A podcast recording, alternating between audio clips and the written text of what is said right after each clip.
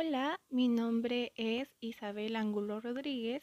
Sean bienvenidos a esto que yo llamo Aprendiendo Contabilidad de Costos Juntos.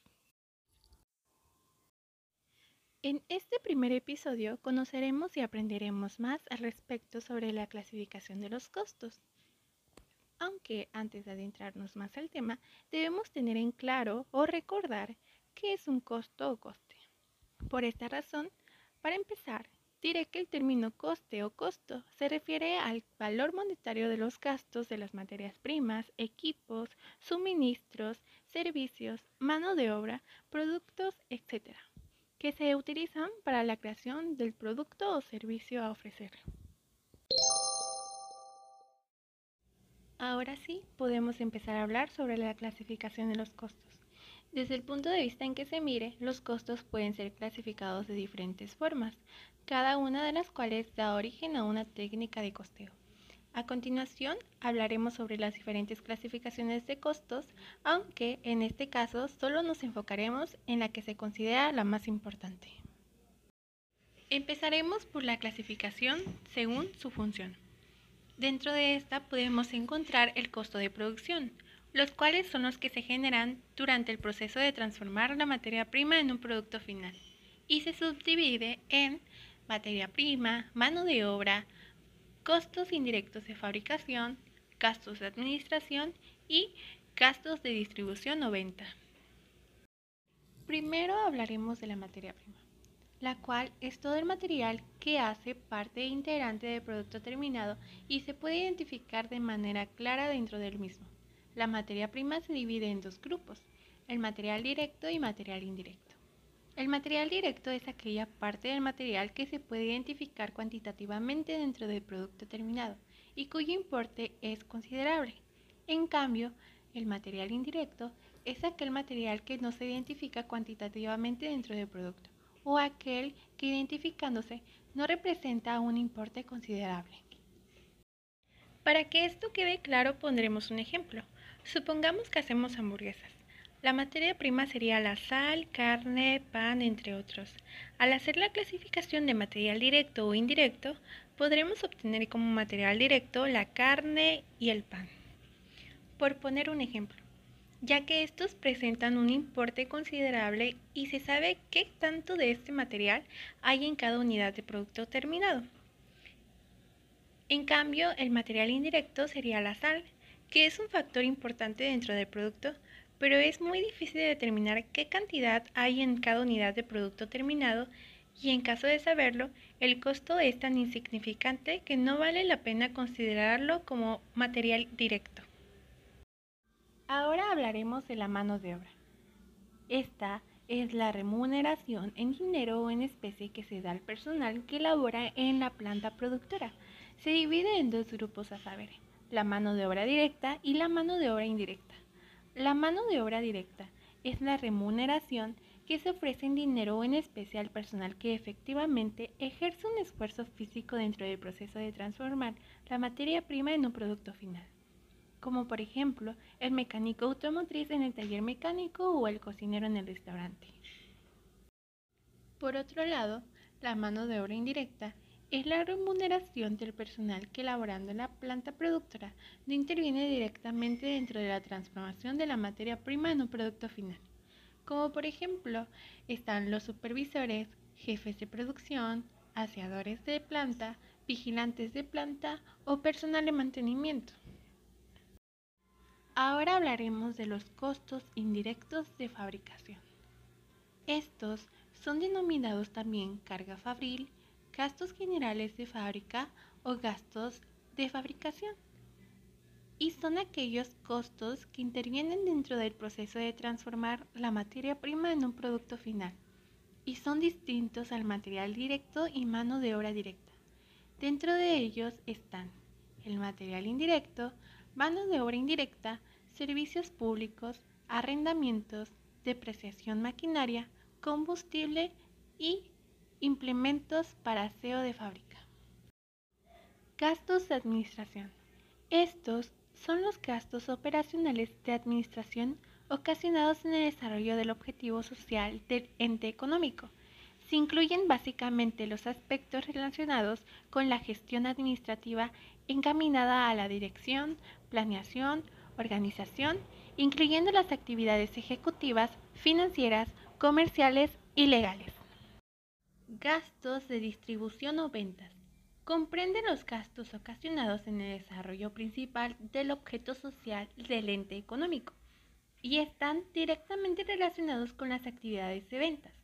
Se incluye básicamente los aspectos relacionados con distribución, publicidad, promoción, mercadeo y comercialización. En este punto es importante hacer una aclaración en el siguiente sentido. Nótese que los componentes del costo según su función en el fondo están generando la estructura del estado de resultados, como se pone de manifiesto enseguida. Ventas, costos de producción, utilidad bruta operacional, gastos de administración, gastos de ventas y utilidad operacional.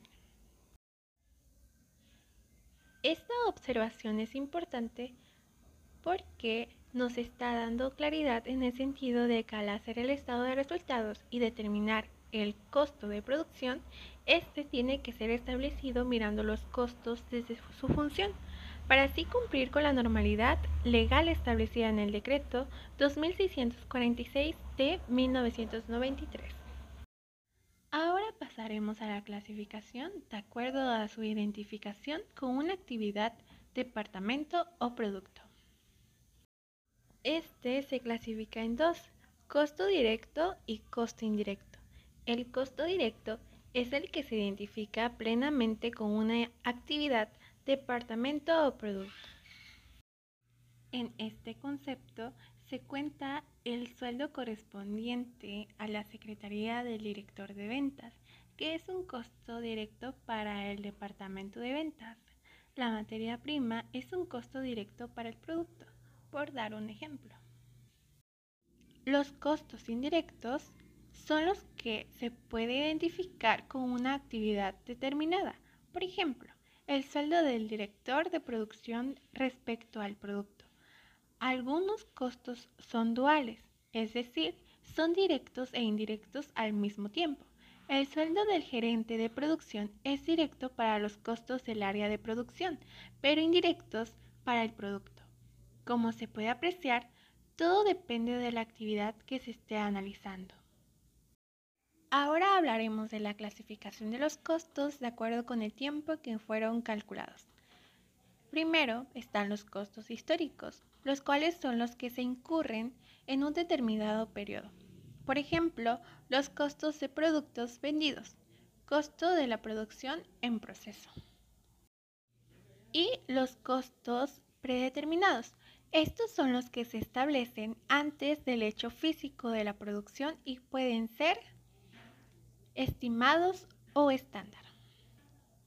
Estos se calculan con base en métodos estadísticos que se utilizan para elaborar presupuestos. Ahora hablaremos de los costos de acuerdo con su comportamiento. Esta nos habla de tres subclasificaciones, los cuales son costos variables, costos fijos y costos semivariables. Los costos variables son los que cambian o fluctúan en relación directa con una actividad o volumen dada. Dicha actividad puede ser referida a producción o ventas. Los costos fijos son los que permanecen constantes durante un rango relevante de tiempo o actividad, sin importar si cambia el volumen como sería el caso de los sueldos. Dentro de los costos fijos existen dos categorías.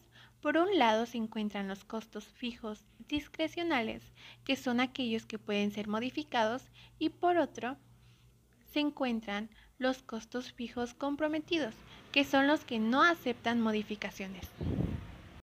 Por último, los costos semivariables, también conocidos como semifijos o mixtos, son los que tienen como característica que están integrados por una parte fija y una variable.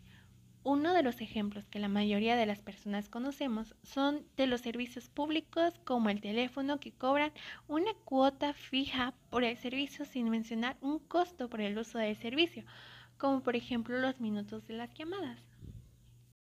Como última clasificación que veremos por el día de hoy en este episodio, entran los costos de acuerdo con el tiempo en que se enfrentan a los ingresos.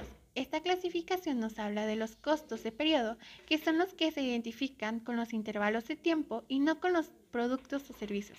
Por ejemplo, el alquiler de las oficinas de la compañía, cuyo costo se lleva en el periodo en que se utilizan las oficinas, al margen de cuándo se venden los productos.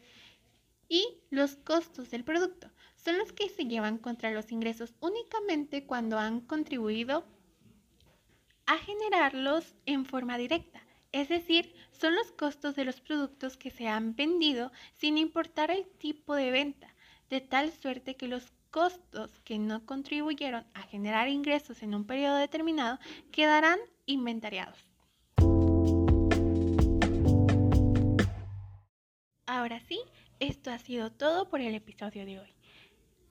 Espero que ahora ya nos haya quedado más en claro todo al respecto sobre la clasificación de los costos y qué son. Espero más adelante poderles seguir contando y explicando más de esta interesante materia llamada contabilidad de costos. Muchas gracias.